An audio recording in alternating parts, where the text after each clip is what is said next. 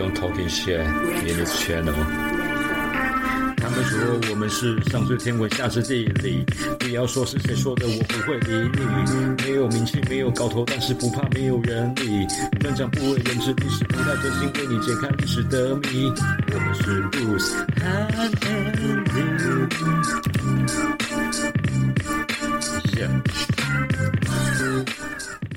欢迎收听，多的是你不知道的事。大家好，我是主持人 Bruce。哎，大家好，我是主持人 Andy。今天呢，又欢迎来到大家一在一年一度最期待的中秋节。想必大家一定吃过非常多的烤肉，然后见过非常多的亲人，然后可能大家都很享受在当这个当下的气氛吧。没错，哎，Bruce，今天有去烤肉吗？有啊，就是每年一度要跟家人团聚的时候，对，就是一边烤肉一边闲话家常。对，正所谓这个举头望明月，低头思故乡嘛，对吧？所以我觉得有时候男生也蛮辛苦，每次就是哇，前面要准备一堆东西，要负责生活，又要负责烤肉，然后最后呢还不能休息，还要在那边收东西，其实当男生也是蛮辛苦的。哦，对啊，哎，不知道大家会不会对这个中秋节为什么要烤肉啊？大家有没有想过，就是我们为什么我们会有这个习俗？为什么会有这个由来？这个我听说呢，台湾呢早期有一个烤肉酱呢，就是这个万家香啊。那当初呢，他为了推广他们家这个烤肉酱销量呢，他就做了很多广告，然后就跟灌输大家说，中秋节呢就是要一起烤肉啊。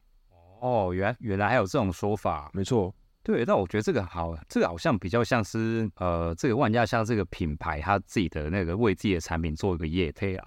我倒是有听过另外一种说法，嗯，像是哎，大家不知道知不知道，这些中秋节啊，它本身就是我们中呃中华民族他们为了要纪念这个神话的人物叫做嫦娥哦，所以才有这个节日嘛。嗯，大家听过吗？嫦娥奔月嘛。哦，谣传在中国的五千年之前啊，历史上出现了一个叫嫦娥的这个人这号人物，他因为偷吃了后羿的这个长生不老药，嗯，而突然获得了超能力。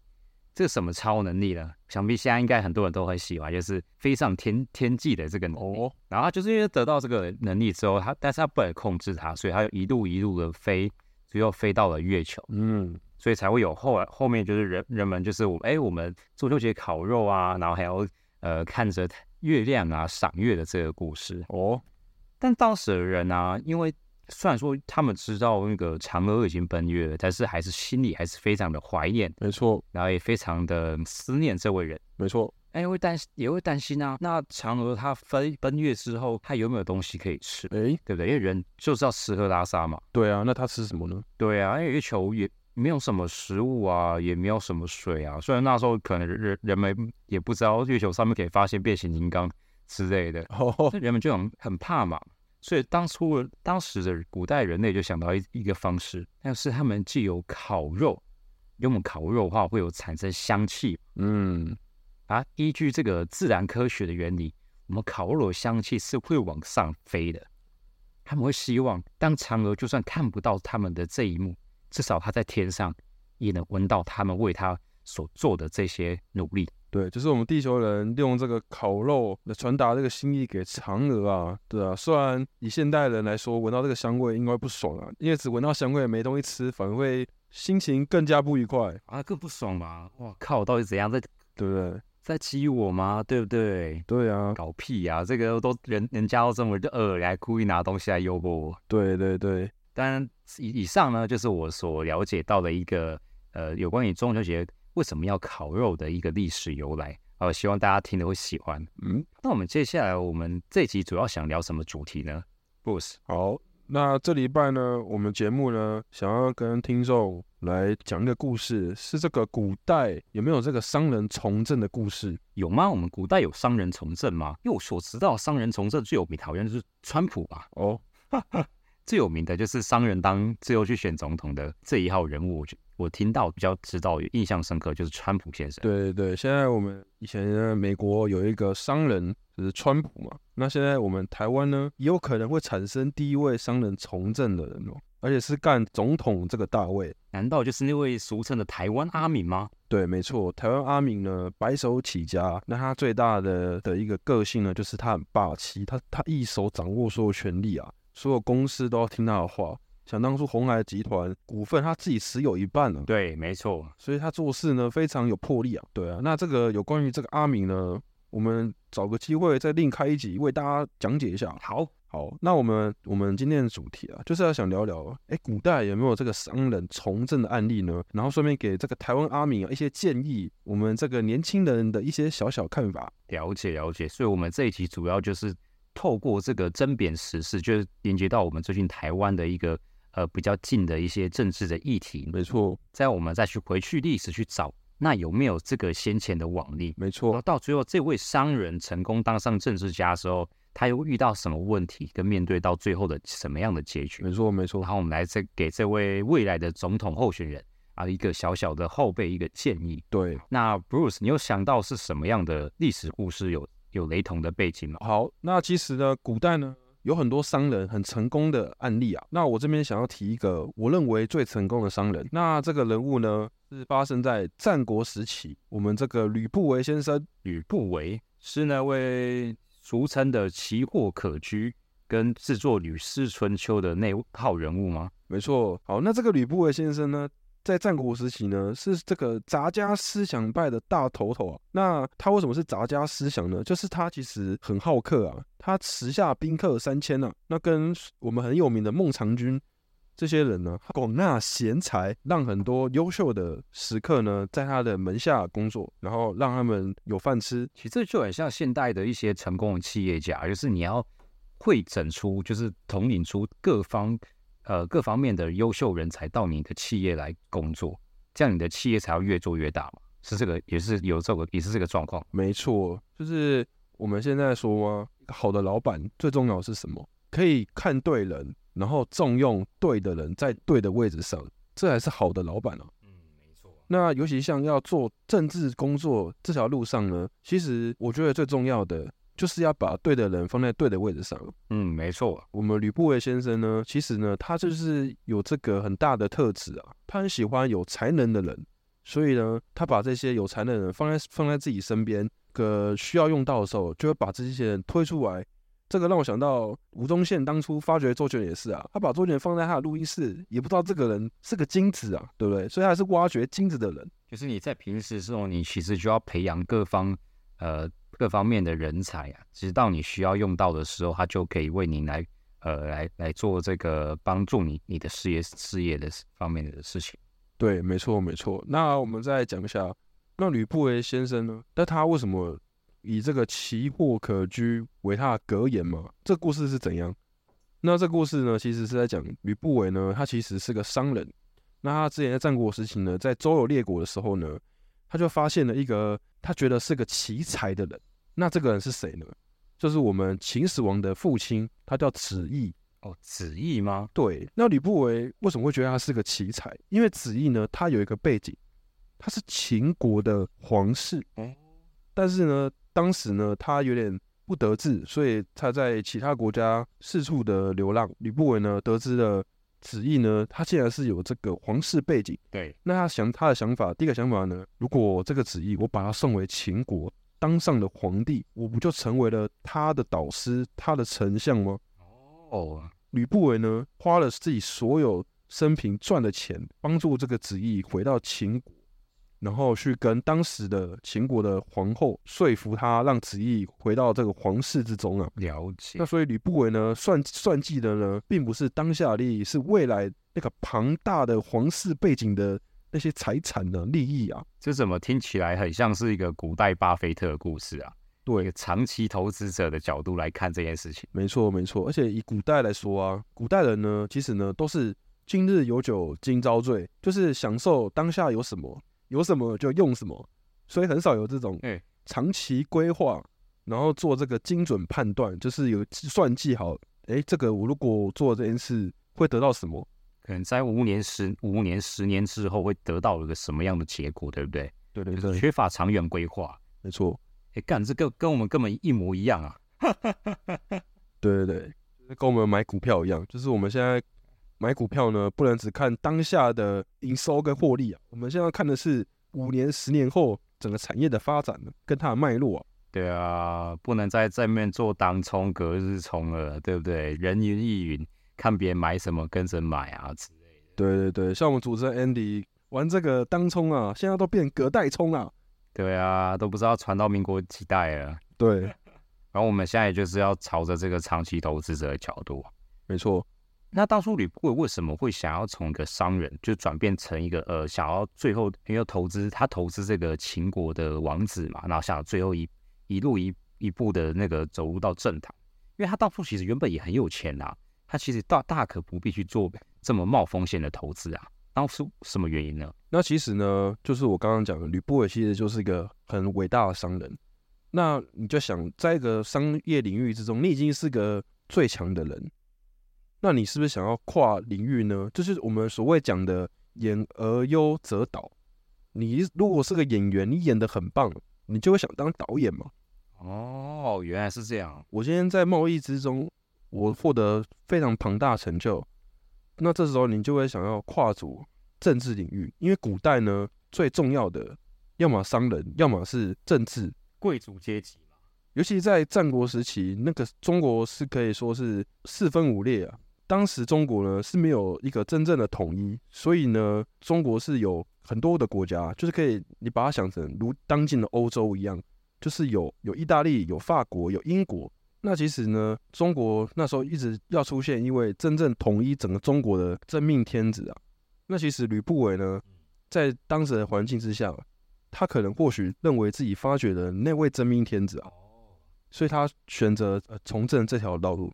那我问一下主持人 Andy，那你你知道你有听过秦始皇是吕不韦私生子的故事吗？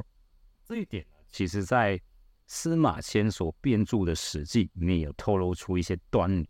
嗯，这个传说中啊，当初他在吕不韦再去认识这个秦国的王子子义的时候啊，他就邀请啊子义来家中做客。酒酣酒酣入肚之后几就黄汤入肚之后几杯的时候，他就请了他的小妾出来为那个大家那个歌舞助兴。嗯，然后当这个子义啊，他一看到这个小妾，就非常的着迷，硬要把那个硬要那个吕不韦把这位小妾许配给他，就是让就是送给送给子义啊，当做妻子。嗯，没错，对。而最后，其实吕吕不韦呢，也是很也是很尴尬。这位小妾叫做赵姬，送给子义之前，其实两两个人就已经有发生过关系关系了哦。其实相传两人是非常的相爱的，但是其实吕不韦本身也是一个非常冷静，然后又果断的，等于说商人吧。所以他当下就是一个国家得到一个国家的权利跟一个小女子的感情，嗯，孰轻孰重，他其实看得非常清楚，所以他也是断然割爱。把他这位小妾赵姬送给这个子义，没错。在送给子义后，好像怀呃，他们结婚没有没有超过十个月吧，就生下来了一个一个孩子，就叫嬴政，就是未来的秦始皇。所以这后人就有很多人就来猜想说，那这个秦始皇到底是子义跟赵姬的小孩，还是到底是其实是吕不韦跟赵姬的小孩？没错。大家从前面的故事就会发现，看这根本蛮有可能，根本就是吕不韦的小孩子，根本不是我们这个秦国秦国的血脉。其实呢，为什么会有这这个谣言呢？其实我们要想一下，这个史记是谁编的？是司马迁啊，他是汉朝的司马迁啊，汉朝的史官啊。对，所以呢，他去诋毁前朝的事情，好像也是蛮合理的。所以这件事到底是不是呢？我们可能要去做做个 DNA 的鉴定啊。对啊，这根本就是。我觉得根本大家无从得知啊，除非你真的飞到过去去验 DM。但其实我个人啊，以日后召集这位你说未来的皇后，她后面的发生的一些故事，其实我是觉得蛮有可能。没错，古代呢，但我觉得这个赵姬，她其实跟大家讲一下，其实就是蛮多很荒唐、很淫乱的故事。但是我觉得这个我们之后再做另外一题去讲好了。我们先把重点 focus 在这个吕不韦身上。好了，那我们来到这个这一集的结尾啊，我们就想透过我们过去这个吕不韦从政的故事啊，我们想给这个未来有任何一位那个候选人，就是他也是商人从政的一个小小的建议，嗯，对不对？就是第一个呢，就是如果你有很漂亮的老婆的话，你可以送给你的那个 竞争对手哦，看他会不会因此而退选，对不对？哎，不要笑，不要笑，我觉得这个是蛮有机会的，对不对？你把你很漂亮的老婆送给那个你的竞选对手，啊，大家那个他们每天都在约会啊，可能去玩啊之类，就没有心想要继续参选了。我觉得这是蛮好的竞选策略啊。哦，但讲但讲认真的啦，商人从政啊，因为商人他们本身优势是什么？商人很懂得他是要怎么从一个最佳的时机去选择做出一个最好的一笔交易，没错对不，对？那商人对于说未来五年甚至到十年、二十年未来的一个发展，其实是蛮有这个眼界的。没错，所以呢，所以商人他们的优势是什么？就是你要在一个最佳时机选择最一个最正确的一边去站。对对，比如说像最近可能台台湾面临到什么问题，那如果你你你是这位政治那个政治候选人的话，你能从中去解决根本的问题，而是其但是其他候选人解决不了的，那我觉得就是你你就是在最适当的时机去插入到人民的心中。嗯，然后看到未来，未来十年、二十年台湾会发生什么状况，你能提前的去布局，然后为人民去做一些改变。我相信，就算当下的人们其实不懂你的，不懂你的看法，因为改革总是痛苦。没错，但如果你能做到当当我们的呃比较年轻的一代，甚至我们的下一代，大家讲起您这这位政治候选人的时候，大家或是总统的时候，肯定的那个支持的这个态度的话，那我相信您就成功了呗。嗯，没错，像很很多人啊，台湾从国民党撤退来台，到后来那个戒严、解严、十大建设，然后经济起步，一路到现在这样呃民主的这个政党轮替，其实一路走来一定是有很多先前先烈不断的努力，不断的为台湾这个社会做了一些贡献，即便他们在当时可能一些做法并不完全是全对或全错，没错因为，很多时候其实任何的伟人就是这个褒褒贬都有，就是有人骂他，但也有人觉得他做的很好。但我觉得不管怎么样，就是要坚持你做你想做的，坚持你觉得做对的事情，坚持你觉得最对台湾的未来是好的事情，你坚持走下去，即便路上有许多人会去阻挠你，许多人会挡你面前，但历史终究会还你一个公道。感谢主持人 Andy 的分享。那我这边再做个整理跟讲一下我的想法好了。我想给如果现在有想要从政的商人呢，给他一些建议啊，因为我们说啊，以古为镜啊，可以知兴替啊。那吕不韦的这个故事呢，这些故事跟他后后面的影响，其实可以有一些参考价值啊。吕不韦呢，确实呢，造就了后来中国的统一，那成为这个强大的秦国嘛。如果我们这个商人呢，可以用可以像吕不韦一样呢，可以广纳贤才啊，然后将人才用在对的地方啊，就会是商人从政一个很大的优势啊。第二个呢，如果你可以像吕不韦呢，让这些年轻人呢有出头的机会，给他庞大的资源呢、这个身为商人呢，他最大的优势是什么？他有非常多的钱啊。对，那我们选举跟以前打仗一样啊，就是要要花钱啊。所以呢，你有庞大的资源，你可以分配在对的人身上，这也是种投资啊。那这些人呢，有这些资源呢，那他就可以一直往前冲，就像古代的战士一样，带着这些强强大的兵力往前冲，无所畏惧啊。最后一个想法呢，我想我们台湾呢，其实就像当时的中国一样啊，其实国家也是四分五裂啊。我们有我们西方呢有一个非常强大的国家，中国虎视眈眈。我们如何在这个也算是战乱纷飞的时代，可以让这个国家有更好的前进的动力跟发展的机会，也是要算好这些利益啊。除了政治利益之外，还有国家的利益。如果我们想要从政的商人没有算好这个利益，或或许台湾选完这个总统之后，搞不好就没有下一届了。哦，虽然我没有像战国时期那样子会兵呃短兵相接，或是流血啊，然后伤人无数啊，但是在这个现代的社会之中，资讯战也是非常的多啊。所以呢，选总统这件事也是有，也是会有掺杂很多可能来自对方敌国的一些资讯战的影响。对，那其实如果你没有把这个政治利益跟国家利益算计好的话，或许我们台湾的总统这一次就是最后一届了。那以上呢，就是我们今天透过这个古代商人从政的故事呢，然后到最后，我们想给这个未来如果有商人想要从政的一些候选人一些小小的建议啊，希望大家会喜欢。那希望我们频道呢，可以去我们的 podcast 下面留言给我们五星好评。好，五星好评，大家再见，拜拜。拜拜。